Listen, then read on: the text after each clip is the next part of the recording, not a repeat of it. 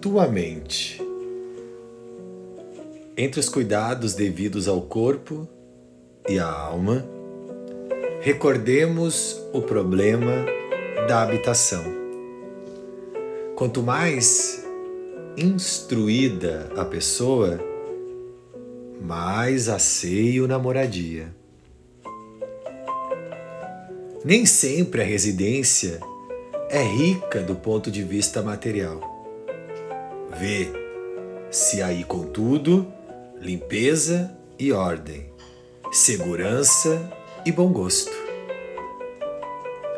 É imperioso, porém, que o senso de higiene e harmonia não se fixe unicamente no domicílio externo.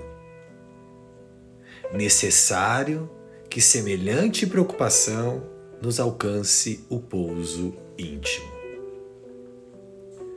A mente é a casa do espírito. Como acontece a qualquer vivenda, ela possui muitos compartilhamentos com serventia para atividades diversas. E, às vezes, sobrecarregamos as dependências de nosso lar interior com ideias positivamente inadequadas às nossas necessidades reais. Quando preconceito enquistados, teorias inúteis, inquietações e tensões, queixas e mágoas se nos instalam por dentro, dilapidamos os tesouros do tempo e as oportunidades de progresso, de vez que impedimos a passagem da corrente transformadora da vida através de nossas próprias forças.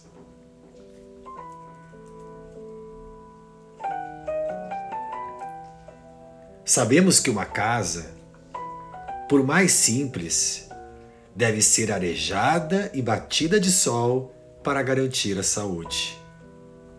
Ninguém conserva lixo de propósito no ambiente familiar. Qualquer perturbação no sistema de esgoto ou na circulação de energia elétrica representa motivos para assistência imediata. Desde épocas remotas, combatemos a escuridão. Da tocha à candeia, da candeia à lâmpada moderna. Esmera-se o homem na criação de recursos com que se defender contra o predomínio das trevas. Pondera quanto a isso e não guardes ressentimentos e nem cultives discórdias no campo da tua própria alma. Trabalha, estuda, faz o bem e esquece o mal, a fim de que te arregimentes contra o nevoeiro da ignorância.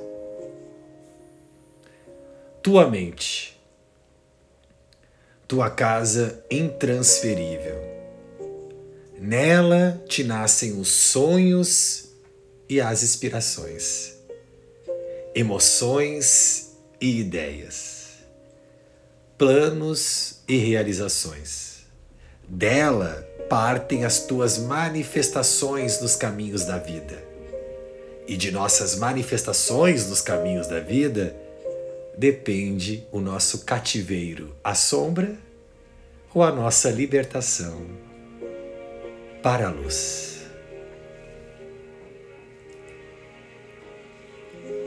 Capítulo intitulado Tua Mente, pelo Espírito Emmanuel, psicografia de Chico Xavier.